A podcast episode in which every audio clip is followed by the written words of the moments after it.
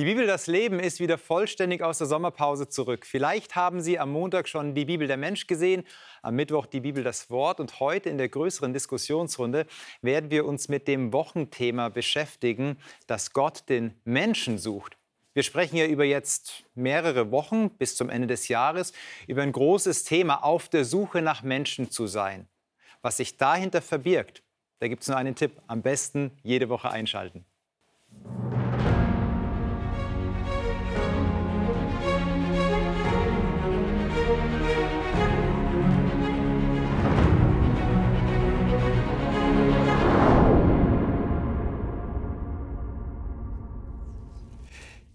Schön, dass du hier bist. Marion, herzlich willkommen zu der großen ähm, Die Bibel, das Leben Gesprächsrunde. Du warst ja schon mal hier als Coach in den Einzelsendungen und jetzt bin ich ganz gespannt, was du uns mitzugeben hast in der großen Diskussionsrunde. Herzlich willkommen. Auch Claudia, schön, dass du da bist. Du bist Sachbearbeiterin ähm, für eine Freikirche in der Pressestelle und ja, du warst schon öfter hier. Ich freue mich auch auf deine Gedanken, die ja immer tief sind. Und Ivana, herzlich willkommen. Du bist hier eine oder komplettierst die Frauenrunde hier, muss ich fast sagen. Du bist ja hier im Haus und betreust Menschen, die Bibelkurse machen, genau. die sich dafür anmelden und sagen, ich würde gerne die Bibel besser kennenlernen. Auch schön, dass du da bist. Und wir beschäftigen uns jetzt mit einem Thema oder wir werden uns oder starten mit einem Thema, das sehr fundamental ist, das sehr tief geht, auch manchmal so in den Schmerz des Menschen hineingeht. Und es ist die Frage nach dem, wie, wie Gott auf uns Menschen reagiert, die wir unter einem gewissen Zerbruch leiden. Und ich möchte gerne gleich mal mit euch lesen. Und zwar fangen wir dort mal an in 1. Mose Kapitel 1, Vers 26 bis 27. Und Marion, darf ich dich bitten, uns diese Verse vorzulesen. Ich habe die Neues Leben Bibel, mhm. aus der ich lese. Da sprach Gott, wir wollen Menschen schaffen nach unserem Bild, die uns ähnlich sind. Sie sollen über die Fische im Meer, die Vögel am Himmel, über alles Vieh, die wilden Tiere und über alle Kriechtiere herrschen. So schuf Gott die Menschen nach seinem Bild. Nach dem Bild Gottes schuf er sie als Mann und Frau schuf er sie. Dankeschön. Und Ivana, wenn du mit uns Kapitel 2, also auch noch 1. Mose Kapitel 2, Vers 15 bis 17 liest. Gerne. Äh, die Übersetzung ist auch Neues Leben. Mhm. Gott der Herr brachte den Menschen in den Garten Eden. Er sollte ihn bebauen und bewahren. Er befahl dem Menschen jedoch, du darfst jede beliebige Frucht im Garten essen, abgesehen von den Früchten vom Baum der Erkenntnis des Guten und Bösen. Wenn du die Früchte von diesem Baum isst, musst du auf jeden Fall sterben. Gott schafft den Menschen. Wir nehmen das jetzt mal hier als den biblischen Bericht wahr. Äh, jetzt muss ich ja mal gleich die Frage stellen, warum schafft denn Gott überhaupt Menschen? Reicht Gott sich selber nicht mehr aus, dass er ein Gegenüber braucht? Ähm, warum, warum den Menschen? Ich glaube, weil er die Liebe ist. Und mhm. Liebe braucht Gegenüber. Liebe ist auch kreativ. Liebe schafft, er, erzeugt Neues. Mhm. Und ich glaube, dass das ein ganz wesentliches Merkmal Gottes ist, dass immer auf der Suche auch nach einem Gegenüber zu sein, um seine Liebe leben zu können. Weil keiner kann allein sich lieben. Also das mhm. ist, äh, Liebe braucht das Gegenüber. Äh, braucht das Gegenüber und braucht auch den Ausdruck. Äh, jetzt hätte er ihn aber auch ganz anders schaffen können. Er schafft ihn aber nach seinem Bild. Warum denn in dem Bild Gottes, so wie es hier ganz betont wird? Das ist so spannend, dass eigentlich ähm, ich schon so viele Auslegungen von dem gehört habe. Ja, also okay. ganz viele Menschen ähm, empfinden das äh, auf unterschiedliche Art und Weise. Aber ähm, interessant fand ich, tatsächlich. Also ich hatte in einem Kurs die Frage, ähm, was bedeutet das für dich persönlich, dass mhm. du nach Gottes Bild geschaffen wurdest? Und dass eine Person, also die meisten haben ähnlich geantwortet auf diese Frage, ja, dass man sich so besonders fühlt, ja, mhm. besondere Verantwortung und so weiter, irgendwie Eigenschaften, die ähm, auch Gott hat und so weiter. Aber eine Person hat mir tatsächlich geschrieben, äh, für mich bedeutet das, dass jedes Mal, wenn ich vor einem Menschen stehe, ich in das Bild Gottes schaue. Mhm, also regelt den zwischenmenschlichen Part auch. Genau. ja. das fand ich auch spannend. Und ich muss sagen, ehrlich, ähm, ich lerne auch manchmal viel von meinen Kursteilnehmern. Ich fand das wirklich spannend, weil ich seitdem auch über diesen Text anders denke. Mhm. Es ist tatsächlich die, dieser Aspekt, wer mhm. ist mein Gegenüber? Mhm. Also das Bild mhm. Gottes, Gottes Eigenschaften, das, was Gott ist, spiegelt sich auch in meinem Gegenüber wieder. Mhm hat was mit Würde zu tun, die er den Menschen auch dann zuspricht. Also nicht nur mir selber, das braucht man ja manchmal auch selber, dass ich sage, ja, ich bin ein Mensch, der sein darf, der auch wertvoll ist, aber auch das Augenpaar, was mich anschaut, dem ja. das Gleiche zuzusprechen. Was ist denn der göttliche Part in uns, an uns? Wo ähneln wir den Gott? Wir sind doch eigentlich gebrochene Menschen, wenn wir uns hier auf dem Planeten beobachten. Dann sind wir doch gar nicht mehr so göttlich oder vielleicht doch? Oder? Aber damals waren sie ja noch nicht gebrochen. Mhm. Also der Text spricht ja noch die Situation vor dem Sündenfall an. Und ich glaube, das, was da göttlich war und was auch jetzt immer noch göttlich ist, ist die Würde des Menschen. Ja. Mensch hat eine, eine natürliche Würde im Auftreten. Wir sind keine Tiere, wir sind Menschen und das unterscheidet uns. Mhm. Und die Wissenschaft die rätselt ja heute noch, wie sie diese Würde des Menschen begründen kann. Das fällt ja schon sehr schwer, philosophisch, pädagogisch. Ja? Mhm, mhm, mhm. Theologisch gibt es eine Antwort. Aber die anderen Disziplinen, da überzeugt mich die Antwort nicht so. Ja. Also ich glaube, wir haben unsere Würde von Gott. Aha, aha. Also ist hier verankert in dieser, in dieser Schöpfungsgeschichte. Wird ja auch, es heißt, das Erste, was es sagt, ist, ihr sollt herrschen. Also es hat ja auch eine Herrscherkomponente Komponente. Jetzt ist Herrschen natürlich auch ein belegter Begriff bei uns. Wie kann ich den denn verstehen hier aus diesem Kontext der Schöpfungsgeschichte, wenn er als Herrscher dargestellt wird? Also ich, für mich treffen sich ganz viele Eigenschaften Gottes im Menschen. Jetzt mal von den ganzen Negativbeispielen mal kurz mal ab, ausblenden. Ähm, allein, dass wir lieben können. Ja. Also lieben mehr als Triebe, also jetzt im Vergleich zu den Tieren, ja, sondern wir können es gibt auch unter Menschen erstaunliche reine Liebe, mhm. nicht so rein wie die göttliche, weil sie immer noch beschattet ist, aber oder auch das, die Vorstellung von Freiheit, also oder Verantwortung und das ist das jetzt hier auch auf deine Frage. Also herrschen ohne Verantwortung ist ein Despot. Ja, ja, ja. aber herrschen in Verantwortung, da kommt die Liebe wieder zum Tragen und das das für den anderen und das Würde im anderen auch sehen und dass sich begegnen auf Augenhöhe. Und das fasziniert mich, dass Gott eben auch den Menschen quasi, er schafft jemanden, mit dem er in Dialog treten kann, mit dem er sich wirklich austauschen kann. Er hätte auch irgendwie, ja, ja ich meine, Tiere hat er auch gemacht, das hat eine andere Ebene, aber hier jemand, mit dem er ein Gegenüber auch hat, das finde ich, das gibt uns Menschen unglaublich viel Würde. Ja und, ja. und spricht enorm viel über ihn, finde ich, aus. Ja, ja. Also er, er, ist auf jeden Fall jemand, der hier noch mal etwas ganz Besonderes in seine Schöpfung hineinlegt, in den Menschen hineinlegt. Vorher spricht er, ich meine, hier spricht er auch, aber vorher spricht er, es geschieht, es passiert. Aber der Mensch wird dann noch mal anders beschrieben, eben es soll jetzt uns ähnlich sein. Und er formt ja auch, in Kapitel 2 formt er sogar den Menschen. Also da wird er handwerklich aktiv. Diese ganz starke Zugewandtheit zum Menschen. Jetzt natürlich haben wir Kapitel 2 auch gelesen, und zwar diese, diese Einschränkung. Also du darfst von etwas nicht essen. Wir, vorher sprech, sprachen wir über Liebe, über Gottes, Gottes Abbild, Gottes Ebenbild widerspiegeln, Herrscher zu sein. Und jetzt wird dieses Individuum, dieser Mensch, trotzdem ähm, begrenzt. Weshalb denn? Das finde ich auch spannend, dass du jetzt eigentlich sagst, also jetzt kommt die Begrenzung. Ja. Aber eigentlich ist das, es fängt an mit du darfst. Mhm, mh, also du darfst jede beliebige Frucht mhm, im Garten mhm. essen. Irgendwie ähm, neigen wir dazu, das erstmal ähm, nicht zu erwähnen, gell? wenn wir mhm. auf, auf, an die Geschichte jetzt hier denken. Also du darfst jede beliebige Frucht im Garten essen. Erstmal wird so viel geschenkt. Ja, jede ja. einfach, alles. Du darfst alles eigentlich, abgesehen von den Früchten von Baum der Erkenntnis. Ja, das ja, finde ich spannend. Das finde ich spannend. Schnitt gemacht irgendwo. Ne? Und dann kommt dieser eine Punkt. Also nur das eine ist jetzt hier, äh, anhand von dem ich erkennen kann, ob du frei bist oder nicht, ob du ja. mich liebst tatsächlich oder nicht, ob du mir vertraust oder nicht. Mhm, mh. wie, wie, wie hört ihr denn das mit den Ohren? Ähm, ihr seid alles Mütter. Ich bin ein Vater. Und wenn ich meinem Kind sage, äh, du darfst das alles haben, nur das eine nicht, mache ich da nicht das eine dann ganz besonders interessant gerade nochmal und sage so, so lange Nase zeigen, Ella Badge, das kannst du nicht haben, das bekommt nämlich Mama und Papa.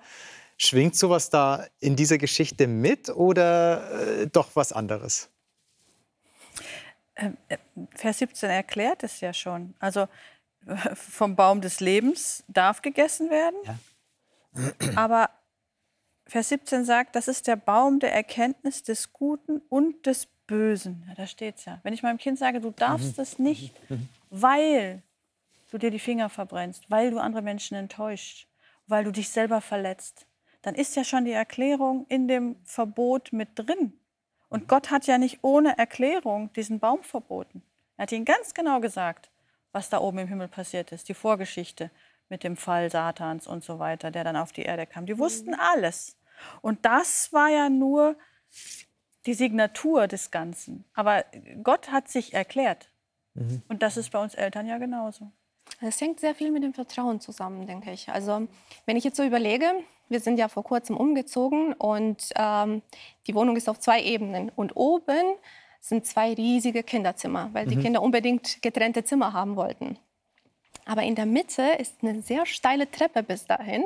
Und dann haben wir so oben nur einen kleinen Flur halt mhm. und die zwei riesige Zimmer. Und in diesem Flur, also das ist wirklich klein, wenn man es mit dem ganzen ähm, Obergeschoss da vergleicht, da habe ich gesagt, bitte, da dürft ihr nicht spielen. Wenn da jemand mhm einander irgendwie äh, zufällig einfach schiebt, da, da kann wirklich was passieren, weil die, die Treppe ist wirklich sehr steil und gefährlich in dem Moment.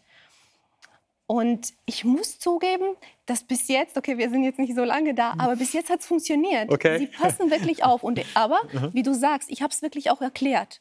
Ich habe nicht gesagt, ihr dürft da nicht spielen, mhm. weil ich es sage. Mhm, genau. Ja, ohne irgendeinen Grund. Also ich habe schon gesagt, ihr dürft deshalb nicht da spielen. Das wäre echt schlimm, wenn da was passieren würde. Mhm. Und dann spielen sie eben in ihren Zimmern. Mhm. Natürlich, wenn sie jetzt mir nicht vertrauen würden und es dann noch interessanter wäre, dieser Teil, also dieser kleine Flur da oben, würden sie es wahrscheinlich auch ignorieren. Ja, ja, ja. Äh, wie, wie, stark hängt denn dann dieses Vertrauen zusammen mit, mit Begrenzung, mit doch bewusst etwas dorthin auch pflanzen. Also der, der Baum hat sich ja nicht dorthin ereignet. Der, der ist ja nicht einfach passiert, sondern es war ja auch etwas ganz Bewusstes, was dort hinein initiiert wurde in den Garten von Gott. Auch mit dem Wissen, mit dem Vorwissen. Fordert euch das raus? Also für mich ist dieser Baum heute, war nicht immer so, ist auch noch nicht sehr lange so, aber für mich ist es heute der Baum der Freiheit. Okay, spannend. Warum? Ähm, weil ohne diesen Baum wäre die Freiheit für Adam und Eva nicht gewesen, sich zu entscheiden. Hm. Also auch das Vertrauen wahrzunehmen oder Misstrauen wahrzunehmen. Wenn es keine Möglichkeiten zur Entscheidung gibt, dann ist keine Freiheit da. Und darum hm. ist der Baum so wichtig ja. gewesen, weil Liebe möchte, dass man sich entscheidet füreinander. Also wenn mich jemand liebt, weil er gar nicht anders kann, was ist das für eine Liebe? Die hat keinen Wert. Aha. Sondern ich glaube, es geht hier genau darum, du hast es schön mit den Kindern beschrieben, vertrauen die mhm. Menschen dem Wort Gottes und dass Gott es gut mit ihnen meint oder vertrauen sie nicht? Mhm.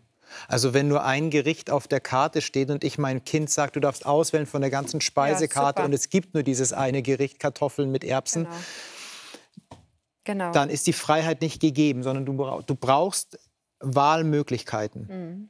Genau. Um Freiheit Darum sehe ich den Baum jetzt heute nicht mehr als Einschränkung, sondern er macht eine Tür auf. Ja, aber ja, natürlich ja. eine Tür mit fatalen Folgen, wie wir wissen. Jetzt, jetzt, kann ich aber auch ganz provokant fragen, so, weil wir lesen ja oftmals die Bibel mit unseren Ohren in unserer Gesellschaft. Und, und in unserer Gesellschaft ist Erkenntnis sehr, sehr hoch ange, angesiedelt. Also es klingt ja schon fast wie eine äh, es kratzt uns in unserer Ehre an, dass uns jemand in unserer Erkenntnis einschränkt und sagt, nee, da nicht. Ähm, Worin liegt denn da die Problematik mit Erkenntnis von, von, von, von Gut und Böse? Eigentlich ja. müsste man doch sagen, ist doch super, jetzt bist du moralisch gut ausgebildet. Ja, oder nicht? Die Erkenntnis des Bösen beinhaltet ja immer, dass man Teil des Ganzen ist. Also ich persönlich brauche nicht die Erfahrung, wie das ist, auf einem Drogentrip zu sein. Das würde vielleicht meine. Erkenntnis erweitern des Lebens.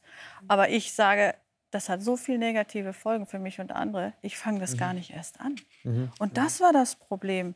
Wenn, die das wenn du das Böse erkennen willst, bist du schon Teil des Ganzen. Und mhm. das Böse verletzt dich immer. Also du kannst es nicht erkennen, ohne dass es dich nicht auffrisst. Mhm. Mhm. Vorbei.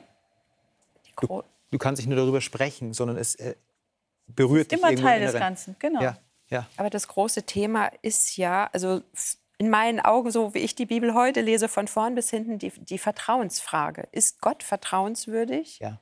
Kann ich ihm vertrauen oder nicht? Und es kann sein, dass Erkenntnis mich, und das sieht man auch immer wieder so in, in der Menschengeschichte auch, dass die mich so selber zu einem Gott meint zu erheben, weil ich weiß ja jetzt hm. alles, ich brauche auch keinen mehr, ähm, dann brauche ich auch nicht mehr Vertrauen. Und dann sprechen wir über Stolz und Ego. Und dann ist ja das Gute, also es geht ja nicht nur um das Böse, sondern auch um das Gute zu erkennen. Das Gute losgelöst von Gott kann dich selber zum Gott machen oder dir erklären, du darfst dein vermeintlicher Gott selbst sein. Vermeintlich, aber wir sind Gottes Geschöpfe. Hm. Wir sind ja nicht Gott. Hm, hm. Und darum finde ich das ganz wichtig, auch immer wieder sich zu verorten und sagen, auch bei all dem Wissen, was wir als Menschen und Fähigkeiten, die wir haben, wir sind nicht Gott. Es gibt einen, der steht oben drüber. Und mhm. komm mal wieder auf den Boden und erkenne das auch an. Mhm. mhm. Also das Problem so ganz praktisch mit der Erkenntnis halt, du weißt ja auch, äh, das hebräische Wort für Erkenntnis, also es wird auch immer wieder so verwendet, so dieses praktische Erkennen. Mhm. Also wie wenn Adam Eva Frau erkennt. erkennt. Also das heißt eigentlich praktisch oder in Bezug zu dem zu treten. Mhm. Und mit dem Guten hatten sie ja schon eine Beziehung. Mhm. Also das haben sie erf erfahren schon. Also das war schon ihre Erfahrung. Und wieso müssen sie jetzt das Böse auch so erkennen, wie sie das Gute erkannt haben? Ich wünsche mir natürlich zum Beispiel, dass meine Kinder das Schlechte nie erfahren, mhm. dass sie nie die Treppe runterfallen, weil das könnte fatal sein. Und so wünschte sich auch Gott, dass wir das dass das Böse eventuell, ich kann mir gut vorstellen, dass Gott auch mit ihnen darüber gesprochen hat, ihnen erzählt hat, dass es sowas auch gibt. Der Text ist halt nur sehr spärlich, ne? aber ja, natürlich genau. ist Gott ein guter Kommunikator. Also er wird schon reden wahrscheinlich. Wahrscheinlich. Aber dann, ich meine, hier geht es darum, dass Gott nicht will, dass wir das auch ja. wirklich erfahren, dass wir in Beziehung zu dem Bösen treten quasi, dass wir es auf eigene Haut erleben. Mhm. Das hätte er uns sparen können. Also dieser Schritt hätte uns das sparen können. Das fand ich gerade ganz wichtig, diesen Punkt, wenn du sagst Erkenntnis, also dieses hebräische Wort ja da für Erkenntnis, bringt dann aber auch im biblischen Kontext, wenn sich zwei Menschen erkennen, eine gewisse Frucht, nämlich ein Kind entsteht. Ja? Also wenn ich jetzt so sage, ich rede nicht nur über das Böse, sondern das Böse lasse ich irgendwie auch an mich ran dann hat es ja auch eine Frucht, da kommt etwas raus. Und was jetzt passiert, das lesen wir jetzt, Claudia, was da für eine Frucht herauskommt in Kapitel 3, Vers 9 bis 15, wenn du uns das kurz lesen würdest. Und Gott, der Herr, rief Adam und sprach zu ihm, wo bist du? Und er sprach, ich hörte dich im Garten und fürchtete mich, denn ich bin nackt, darum versteckte ich mich. Und er sprach, wer hat dir gesagt, dass du nackt bist? Hast du nicht gegessen von dem Baum, von dem ich dir gebot, du sollst nicht davon essen? Da sprach Adam, die Frau, die du mir zugestellt hast, gab mir von dem Baum und ich aß. Da sprach Gott der Herr zur Frau, warum hast du das getan? Die Frau sprach, die Schlange betrog mich, sodass ich aß. Da sprach Gott der Herr zu der Schlange, weil du das getan hast, seist du verflucht, verstoßen aus allem Vieh und allen Tieren auf dem Felde. Auf deinem Bauche sollst du kriechen und Erde fressen dein Leben lang. Und ich will Feindschaft setzen zwischen dir und der Frau und zwischen deinen Nachkommen und ihrem Nachkommen. Der soll dir den Kopf zertreten und du wirst ihm in die Ferse stechen. Ganz geballt und wir müssen das jetzt kurz ein bisschen aufdröseln, was hier passiert. Aber du hattest die Frage gestellt oder beziehungsweise die Aussage ähm, getätigt, dass, dass Gott ein, ja, dass das Bild von Gott ist, wie sein Charakter ist, Vertrauen und Liebe. Mhm. Begegnet euch das hier? Denn wenn ich jetzt sehr oberflächlich lesen würde, begegnet mir nur ein Gott, der der Suggestivfragen stellt, die eh klar sind. Und dann sagt, äh, ja, was sie alles falsch gemacht haben. Und dann was Kryptisches hinterher schiebt, was man einordnen muss. Also, das, das dröseln wir jetzt auf. Warum stellt Gott Fragen über Fakten, die er doch eh schon kennt? Also ich habe in meinem Coachingstudium den Begriff der entwickelnden Fragen gelernt und ich finde es grandios. Ähm, es gibt kaum ein stärkeres didaktisches Mittel, als so eine tiefe Frage zu stellen, die im anderen einen Prozess auslöst. Hm, hm, hm. Und darum, es geht hier nicht, hinter welchem Baum stehst du, wenn er sagt, wo bist du, ja. sondern er fragt ja wie, viel tiefer. Er fragt ja. nach dem Standpunkt, nach der Haltung. Wo, Adam, bist du denn? Also das ist ein seelsorgerliches, ein fast psychotherapeutische Frage, die er hier mhm. stellt. Also die, die, so höre ich das eben heute. Und Adam antwortet. Und er antwortet auch tief und spricht ja. von seiner Angst und von seiner Scham, was ich auch enorm finde, dass er das so schnell gleich auspackt. Also in der Therapie brauchen Menschen sehr viel länger dafür. Ja, ja. Also ähm, spricht für das Vertrauen vielleicht, das sie hatten, keine Ahnung, ich will nicht so weiter interpretieren. Mhm, mh, mh. Aber und so geht es ja weiter. Gott stellt treffende Fragen, die ganz tief gehen und den Menschen in seine Selbsterkenntnis führt. Mhm, mh. Wenn Gott hier diese, diese Fragen stellt, also so als Art Therapeut auftritt, da fordert ja auch er vom Menschen unwahrscheinlich viel. Also er muss sich ja irgendwo positionieren. Also natürlich, er sagt jetzt nicht geografisch, wo er ist, sondern wo er sich innerlich befindet. Darf ich mal persönlich fragen, erlebt ihr Gott auch in eurem Leben als diesen Gott, der Fragen stellt und der gerade euch in diesen schambehafteten Momenten im Leben die Frage stellt, hey, wo bist du denn gerade? Mhm. Und wie geht ihr damit um? Ihr müsst jetzt nicht die, die Situation sagen, aber mhm. wie geht ihr damit um, wenn Gott euch da so herausfordert? Ich meine, das ist nicht angenehm, gell? vor allem das vor den Kameras und so weiter ja. zu erzählen. Gell? Das ist also, spontan. Das sind, das sind keine, äh, keine einfachen Sachen, wo ja. man diese Worte in sich hört. Mhm. Ähm, aber ich bin so dankbar dafür. Mhm. Ich bin Aha. so dankbar dafür.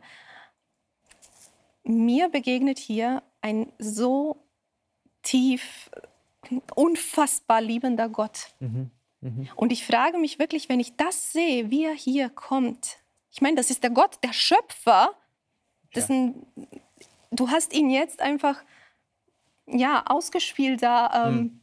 Was weiß ich, also es ist einfach so ein der krasse Moment, hm. den eigentlich Gott vermeiden wollte. Also hm. wo er in der Sekunde weiß, welche Folgen das hat. Also in diesem Moment denkt er trotzdem nicht jetzt an sich, was hm. jetzt mit mir passiert und so weiter. Nee, er ist da bei seinem Menschen, bei dem Menschen, den er liebt. Mhm. Und ähm, dann frage ich mich wirklich, wie, wie kann das überhaupt sein, dass Menschen, die das hier kennen, die wissen, wie diese Geschichte los, wie, wie sie hier anfängt, dass sie überhaupt auf den Gedanken kommen, dass das ein, ein Gott sein kann, der sich rächt oder so. Weißt ja, du? Ja, ja. Das ist für mich nicht verbindlich mit dem, was ich hier sehe. Mhm. Weil ich als, wäre ich jetzt zum Beispiel an Gottes Stelle, ich könnte mir gar nicht vorstellen, dass ich hier einfach nur noch auf das Wohl meines Kindes fokussiert bin in dem Moment. Mhm. Ich meine, habt ihr das erlebt? Also, ja, wenn, wenn ja, du jetzt ja. in, im Erziehungsprozess bist mit den Kindern und so mhm, weiter mhm. und du sagst und erwartest etwas von ihnen, was wirklich auch gut für sie ist. Oder wenn sie zum Beispiel, du sagst, du sollst nicht auf den Baum klettern. Sie machen es trotzdem, fallen runter, tun sich richtig weh. Meine erste Reaktion meine erste Reaktion ist nie so. Äh, habe ich sie doch gesagt. Siehst du, gedacht. Das ist immer so, gell? Aha, aha. Ich habe es dir gesagt. Was hast du gemacht? Ja, ja. Aha, genau. genau. Es, es löst Wut eigentlich ja, aus, ja. weil du, weil du eben liebst. Aber dass Gott hier kommt, ich meine, ich stelle mir auch vor, dass er so langsam kommt. Ja. Weil das macht auch der Text hier äh, irgendwie, also mit diesem, als es am Abend kühl wurde. Mhm. Ja, ja, mhm. ja. Ja, ja also die, dieses, es wird irgendwie ruhiger, langsamer, es ist jetzt der Abend und da kommt Gott. Als ob er vielleicht ein mhm. bisschen gewartet hat, dass diese Wut vorbei äh, Gott wird in der Bibel übrigens als jemand, der große Nasenflügel hat, auch oft dargestellt. Wenn man das in Hebräisch sieht, wenn er so durchatmet, er hat große Nasenflügel. Das spricht für Geduld und er, er handelt nicht nach seinem Zorn. Ähm, ja. Genau, und da ist er dann, weißt du, und, und stellt diese Frage, die eigentlich für ihn null relevant mhm. ist. Er weiß das alles. Er weiß auch nicht nur, wo er jetzt ist, wo Adam jetzt ist, sondern auch, wo ich, Ivana, äh, im Jahr 2023 sein werde nach dem Ganzen. Mhm. Aber in dem Moment denkt er daran, was braucht jetzt mein Kind? Das voller Angst hier ist, sich sogar verstecken muss.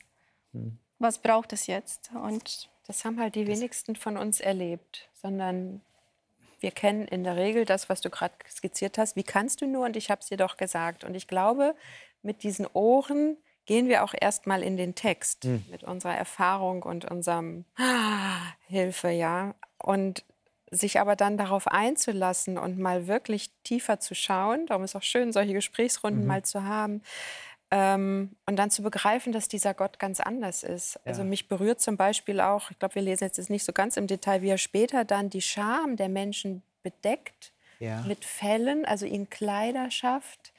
Und überhaupt nirgendwo jetzt, wie kanntest du und jetzt habe ich aber hier ein Problem zu lösen, sondern liebend, bedeckend, vergebend, hat eine Lösung parat, jetzt hier mit der Schlange, was da angesprochen ist. Ja, ja. Und das ist für mich heute so wichtig geworden, wegen der persönlichen Frage, die du gestellt hast. Also manchmal, ja, höre ich diese Fragen auch ganz stark in meinem Herzen und ich bin so dankbar, dass ich inzwischen weiß, dass es dieser Gott ist, der mich ruft. Mhm. Also, dass ich mich fallen lassen kann, dass ich in seine Arme mich werfen kann, weil ich mhm. weiß, da wird alles gut und auch nur da werde ich letztlich heil. Ähm, aber es ist so wichtig, diesen, diesen Blick oder das, das zu erfahren oder auch zu erleben und glauben zu können, dass Gott so ist und eben nicht hier der, mhm. jetzt habe ich dich erwischt, jetzt kommst du in die Hölle, jetzt. Äh, Als würde er nur darauf doch, warten. Ne? Ja, ja. ja, genau so wird er oft dargestellt und es tut mir total weh. Also, mhm. Ja. ja. Und äh, du hattest die, die, Frage nach dem persönlichen Erlebnis gestellt. Ähm, Gott stellt drei Fragen. Wo, wer und warum? Und ich finde die Warum-Frage eigentlich am tiefsten. Das ist auch die letzte Frage. Weil er da auf den Grund der Beziehung geht. Ja. Und mich fragt Gott, wenn ich was falsch gemacht habe, in meinem Innern drin auch, warum? Warum mhm. vertraust du mir nicht mehr? Was ist da los? Warum ist unsere Beziehung kaputt gegangen? Ich liebe dich genauso, wie ich dich vorher geliebt habe. Deine Liebe ist nicht weniger geworden.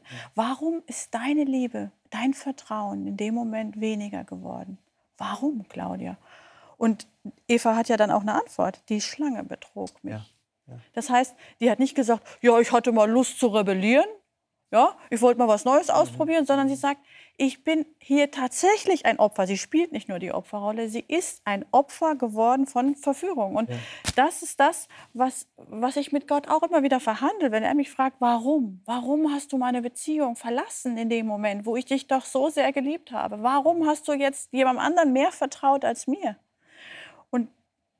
Ganz oft muss ich dann sagen, Gott aus Schwäche. Ja. Ich bin keiner, der rebelliert grundsätzlich. Aber ich bin ein schwacher Mensch mhm. und ich bin verführbar. Und das sind die Momente, wo ich dann auf meine Knie gehe und sage, Gott, es hat mich wieder getroffen. Ich bin schon wieder reingefallen.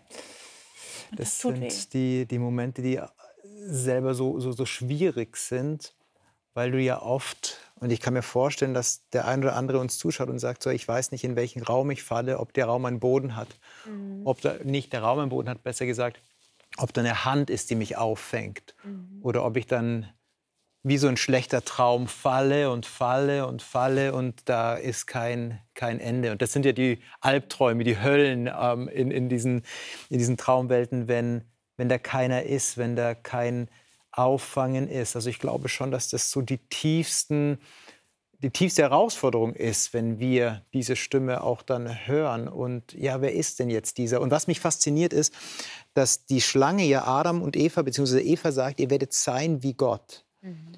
Und mir begegnet hier ein Gott, der eben nicht ist wie der Mensch. Also der Mensch bricht raus von Beziehung mhm. Und Gott bricht rein in Beziehung. Also das, das Wort der Schlange war so, war in mehreren Hinsichten gelogen. Und wenn wir dann so in diesen Momenten sind, die ihr jetzt beschrieben habt, dann äh, vielleicht geht es euch ähnlich. Ja, wie ist jetzt Gottes Beziehung mit mir? Dabei ist das Beziehungsproblem in mir. In, in mir. Und wie komme ich da aber heraus? Wie, wie komme ich da heraus, mir das bewusst zu machen? Muss ich mir das selber einfach erzählen, nee, Gott ist ganz anders, das Problem liegt bei mir? Oder habt ihr da ähm, einen Weg für euch gefunden oder seht ihr einen biblischen Weg, wie ich zu diesem Gott dann doch komme? Ja, ich finde, das Schlimmste, was passieren kann, ist, dass wir tatsächlich dann Angst vor diesem Gott haben. Ja. Dass wir uns dann zurückziehen irgendwo und sagen, okay, Scham äh, und Angst dominieren jetzt in meinem Leben. Ich bin es nicht würdig. Mhm. Drehst deinen Rücken und gehst. Ähm, ich habe in meinem Leben persönlich die Erfahrung gemacht, dass in dem Punkt, wo ich, an dem Punkt, wo ich mich am irgendwie fernsten irgendwie von ihm gefühlt habe, ähm, habe ich gesagt, okay, ich spreche trotzdem mit ihm, ja. Auch wenn, auch wenn die Gefühle äh, schlimm sind, auch wenn du denkst, du, du, du kannst gar nicht vor Gott jetzt stehen, mhm. aber du sprichst trotzdem mit ihm. Mhm. Mhm. Du lässt es zu. Du lässt dieses Gespräch eigentlich zu. Wie du sagst, dieses schöne seelsorgerische Gespräch, das mhm. Gott eigentlich am besten führt. Und ähm, sich einfach da einzulassen, dieses Gespräch auch tatsächlich wahrzunehmen. Mit anderen Worten, wenn man das Gefühl hat, man hat sich wirklich entfernt und das passiert, nicht nur vielleicht jemanden von den Zuschauern, der mhm. vielleicht äh, sich fragt, wie sieht überhaupt eine Beziehung zu Gott aus? Der kann sich an dich wenden für den Hauptkurs erstmal, eine kleine ja, Werbung, ja. Genau. Aber, Aber die Sache ist, auch wir, ähm, auch Christen, die wirklich äh, mit Gott leben, werden auch Up und Downs haben. Mhm. Aber in dem Moment, wo man sich, wo man fühlt, da ist was passiert in der Beziehung zu Gott, sich da ähm, nicht zu entfernen. Also in ja. dem Moment einfach beten. Mhm. Beten. Auch wenn das Gebet unterschiedlich sein kann, aber einfach, auch wenn es manchmal tatsächlich so dieses ähm, eher diskutieren mit Gott ist, ja? ja? Du verstehst nicht, wieso hat er das jetzt zugelassen? Vielleicht ist es eine komplizierte Erfahrung, vielleicht wurde man verlassen oder jemand stirbt, der, der dir nah ist und so weiter. Und du fühlst, dass dich das irgendwie von Gott entfernt, weil du eben echt eine schwere Zeit durchmachst. Aber in dem Moment sich komplett abzuwenden, also den Rücken äh, zu kehren und einfach zu gehen, das, hm. denke ich, ist das Schlimmste, was wir da machen können. Ja. Das Beste ist natürlich einfach alles rauslassen, mit ihm das Gespräch zu wagen, mhm. egal wie es ist. Das kann ich aber mit einem Gott machen, wo ich aber auch glaube, dass er irgendwo für mich ist. Ne? Also der das nicht gegen mich verwendet. Also natürlich so, was wir hier lesen, ist das Seelsorgerliche, das Begleitende ich frage mich auch hier in dem Kontext, hat Gott selber Schmerz? Also wir lesen es ja oftmals so aus unserer Perspektive, ja, ja, der arme Mensch, ja, wir sind gefallen, er schämt sich, hm, blöd. Ja, ist es. Es ist, es ist der Zerbruch, es ist der Supergau, aber schmerzt Gott dieser Zustand? Ein Gott, der Schmerzen hat, weil das passiert ist. Zu einem Gott begegne ich wahrscheinlich anders, als wenn er nüchtern ist. Habe es doch gesagt. Also er ist ja die Liebe. Also was für, das für die Frage, was für ein Bild habe ich von Gott? Ja. Ähm, und mir hilft immer wieder sehr, äh, auch wenn so Zweifel kommen, ähm, mich auf Episoden von Jesus einzulassen, mhm. weil Jesus ist der sichtbar gewordene Gott. Und wie geht er mit Menschen um? Was hat er gesagt? Was sind tröstende Worte? Oder wie, wie ist seine Perspektive auf unser menschliches Leben und Zerbrechen ja. auch? Und wenn ich dann eben Geschichten von ihm lese, das berührt mich so tief und das zieht mich so an zu ihm, mhm. ähm, dass, dass dann Friede einkehrt. Also Insofern also ist mein Appell auch immer wieder, sich auf, das, auf sich wirken zu lassen. Also auch das, was wir mit dieser Geschichte hier machen, das mal auf mich wirken zu lassen. Also mhm. nicht mit meinen mhm. vorgefertigten, altabgefahrenen Schemata immer wieder durchzu. Ähm, Mantraartig sich vorzulesen. Ja, sondern diesen Gott wirklich mhm. mal an mein Herz ranzulassen und, und zu übersetzen, wenn er die Liebe ist. Was heißt das denn? Was heißt das für meine Situation jetzt? Und ähm, da auf die Suche zu gehen. Aha. Ich ja. finde das spannend, weil dieses, dieses Schamgefühl, das wir haben, ja, das ist eigentlich ja. das, weswegen wir uns dann noch mehr entfernen ja. wollen, weil ja. du, du kannst das schwer aushalten. Aber wenn wir zu der Geschichte hier zurückkommen und wir eigentlich merken, das Schamgefühl wird eigentlich dadurch ausgelöst, dass uns sich Gott nähert. Das ist doch was Positives dann. Also eigentlich ist das auch eine Sache, die wir vielleicht anders durchdenken sollten. Also Ja. wenn ich mich schäme, dann ist das was Positives. Das, das bedeutet, dass Gott vielleicht gerade auf der Suche nach mir ist. Sonst, ich meine, vor dem Teufel, ich weiß nicht, wer sich schämen würde. Ja, ja, ja. Ja, vor allen Dingen hat er ja auch eine Lösung parat. Mhm. Ja, weil ich, ich bin nicht allein mit meiner Scham und muss mir Feigenblätter machen, ja, die sprichwörtlich geworden sind, sondern er hat eine Lösung parat. Das heißt, bei ihm finde ich Ruhe, bei ihm finde ich Vergebung oder Halt oder was auch immer ich suche oder wofür ich mich schäme. Er hat die Lösung. Ja. Scham ist so, so dieser Triggerpunkt, wo wir merken, vielleicht es stimmt was nicht. Natürlich ist die Gefahr darin zu verharren und zu sagen, ich bleibe aber, ich bleibe aber mit meinen Feigenblättern alleine. Oder, und das ist ja etwas, was jetzt hier nicht drinnen steht, explizit, aber vielleicht, wenn man es zwischen den Zeilen liest, ähm, hatte Gott ihnen die Kleidung, die Felle gemacht und ihnen einfach über die, die, die Feigenblätter drüber gezogen? Oder mussten sie tatsächlich noch mal sich nackt machen und sagen, okay, dann lege ich das ab, um das andere zuzulassen. Also Scham auf der einen Seite wichtig als Triggerpunkt, aber nicht als, als endgültige Lösung, sondern eigentlich wäre es die Katastrophe, wenn der Mensch da drin verharren würde. Aber äh, du hast es jetzt so schön erwähnt, ja, die Feigenblätter abmachen und das Fell drüber machen. Das, was da zwischen dem Abmachen und drübermachen passiert ist, war das Opfer. Ja. Und das war blutig. Also wir stellen uns das immer so schön vor, gegerbtes Fell da drüber. Äh, Ich glaube, das war ein, ein wirklich schlimmer Akt. Die haben noch nie ein Tier sterben sehen. Die haben die Tiere benannt. Und dann kommt Gott, opfert eins oder zwei in dem Fall von den Tieren. Und das ist alles frisch. Die weinen, also die sind völlig fertig. Wir, sind also abgeklärt, die kriegen jetzt eine Robe noch vielleicht, ne? Von mit irgendeinem Label, genau. Nein, genau. Das, das war völlig archaisch, was da passiert ist. Und Gott erklärt ihnen ja dann auch, dass jetzt das Opfer an ihrer Stelle gebracht worden Ja. ist. Und sie wissen, dass das Tier ist für mich gestorben. Die waren, die waren völlig fertig. Also ich glaube schon, dass wenn wir Vergebung erfahren, dass wir das nicht so leichtfertig, oh ja, wir kriegen jetzt mal ein neues Kleid Ja, ja. sondern wir, wir Christen wissen ja, das Opfer Jesu ist für unsere Schuld jetzt, ähm, wird angewandt. Und ich glaube, das soll uns helfen, auch mit dieser Sünde bewusst umzugehen und auch äh, uns bewusst zu machen, was Jesus da für einen Preis gezahlt hat.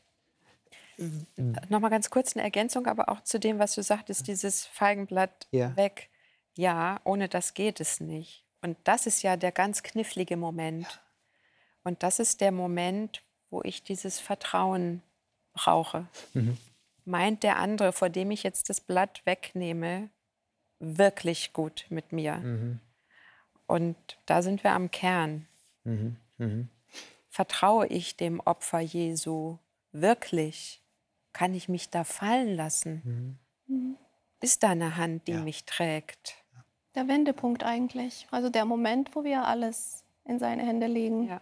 Wo wir sagen, okay, so bin ich und ich komme so, wie ich bin. Ja. Das hört sich jetzt in der Runde ganz fromm an und ich, ich unterstreiche das und ich bin da total dabei.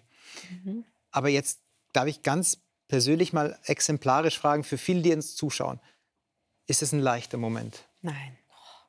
Fällt euch das als, als Menschen, die mit Gott gehen, leicht und sagt, ja gut, ich weiß ja, er ist die Liebe? Oder ist es ein Moment, der euch auch in die Verantwortung nimmt und euch etwas kostet? Das ist ganz unterschiedlich, je nachdem, worum es gerade geht. Bei manchen Dingen habe ich so den Eindruck, da, da entwickle ich auch eine gewisse Routine. Das Ja. sind so Dinge, die kenne ich schon wieder. Oh Mann, ja, wie du auch gesagt hast, Gott, hier bin ich wieder, ey, ja. Aber dann gibt es auch neue Themen oder tiefere Themen oder welche, die mich sehr herausfordern, die ich vielleicht gar nicht haben will, weil die mich zu sehr fordern. Dann kostet es halt schon wieder erstmal, was hat denn geholfen eigentlich? Oder warum gehst du nicht direkt zu Gott und komm, sprich's vor ihm aus? Ähm, also ganz unterschiedlich nehme ich das wahr. Manchmal sind es echt lange Prozesse. Manchmal ist es dann, also die langen Prozesse, ich kann nicht sagen, dass ich viele davon hatte ja, im Leben, aber äh, mir ist eins so im Kopf geblieben, wo ich tatsächlich auch über sehr lange Zeit, also das war für mich auch wirklich ein Prozess von mehreren Wochen, wo man dann erstmal den Scham empfindet oder merkt, okay, ich bin tatsächlich jetzt fern. Also es ist nicht nur ein Gefühl, sondern ich habe mich wirklich entfernt. Und dann überhaupt puh, zu versuchen, das für sich selbst, also sich selbst das zuzugeben, okay, das ist tatsächlich so gewesen Ja. oder das ist jetzt so. Ja, ja, ja. Und wenn man sich dann so fern fühlt und man weiß auch ganz genau, was jetzt dazu geführt hat, daraus wiederzufinden, ist kein einfacher Prozess. Also ich rede jetzt über, über wirklich Momente, wo man sich wirklich von Gott entfernt, wo man sich wirklich fern fühlt. Und ich denke, jeder erlebt es irgendwann im Leben, dass er sich so fern fühlt. Ähm, ja, letztendlich macht das Sünde mit uns und das hat ja auch Jesus am Kreuz gespürt. Gell? Also die, diese krasse Frage, die von Ja. ihm dann kommt, das ist ja krass. Aber gerade das ist der Gott, der mir da begegnet und das macht es einfacher. Das macht es wirklich einfacher. Auf der einen Seite, auf der anderen Seite schmerzhafter. Gerade weil er so ist, gerade weil er mich so liebt, gerade weil er mein vollstes Vertrauen verdient hat, meine völlige Hingabe, alles verdient hat. Gerade deshalb ist es so schmerzhaft, dass ich eigentlich nicht in der Lage war, ihm das zurückzugeben, so. Da beständig zu bleiben. Wie geht ihr denn jetzt mit dieser Geschichte um, wo ihr in dem Bild Gottes oder nach dem Bild Gottes geschaffen worden seid, auf der einen Seite, aber auf der anderen Seite wisst, ihr seid Menschen, die dann doch eher leichter in Scham fallen. Wie passen die beiden Komponenten zusammen? Mir hilft es zu wissen, dass Gott eine Lösung hat. Und damit kommt er ja auch. Also eigentlich war ihr Leben ja jetzt zu Ende, weil die Ansage war, wenn ihr davon esst, werdet ihr sterben. Und dann war vorbei. Noch nicht mal Nachkommen gezeugt, schon vorbei. Aber Gott hat eine Lösung und die entfaltet er ja dann im Laufe des Textes. Und das hilft mir auch, dass ich sage, Gott, ich vertraue darauf, dass du eine Lösung hast. Eigentlich ist mein Leben jetzt hier zu Ende. Ja, die Situation ist durch, ich bin durch, ich bin fertig, ich, hab, ich, hab, ich bin der größte Versager, aber du hast eine Lösung. Und das macht mich unheimlich dankbar. Du hattest gesagt, Marion, ganz am Anfang, dass ähm, wir Menschen gegenüber brauchen und dass wir auch Gott erkennen können in den zwei anderen Augenpaaren, also sprich Gottes Ebenbildlichkeit sehen können. Wir brauchen einander. Jetzt sehen wir hier einen Gott, der uns sucht, sind auf diese Gnade angewiesen, aber wie gehen wir jetzt mit dem anderen um, mit dem Gegenüber, der ja auch die Gotten, Gottes, Ebenbildlichkeit, äh, Gottes Ebenbildlichkeit hat, aber auch das Scheitern in sich hat. Wie geht ihr mit so jemandem um? Ganz kurz. Das, das Krasse ist da, ah, dass ich denke manchmal wirklich, dass man erstmal selbst auf so einen Punkt kommen muss, wo man wirklich komplett die Gottes Gnade einfach braucht, damit man auch verstehen kann und mehr, also barmherziger einfach mit den anderen äh, sein kann und verstehen kann, dass der andere es genauso verdient, auch wenn er anders sündigt als ich selbst. Also das heißt offene Arme, weil ich selber offene Arme empfangen habe und ähm, Gott auf der Suche nach mir war. Vielen Dank für eure Gedanken. Und Ihnen stelle ich die Frage, die wir gelesen haben, wo sind Sie? Wo befinden Sie sich in Ihrem Leben? Wo würden Sie sich in der Geschichte positionieren? Hinter dem Busch noch oder schon am Hervortreten? Oder sind Sie schon von Gott gefunden worden? Das wünsche ich Ihnen, dass dieser Gott Ihnen begegnet und dass Sie wissen, bei diesem Gott sind Sie angenommen, denn dieser Gott ist Liebe und er meint es wirklich nur gut mit Ihnen. Ich wünsche Ihnen alles Gute, bleiben Sie behütet. Bis zur nächsten Woche.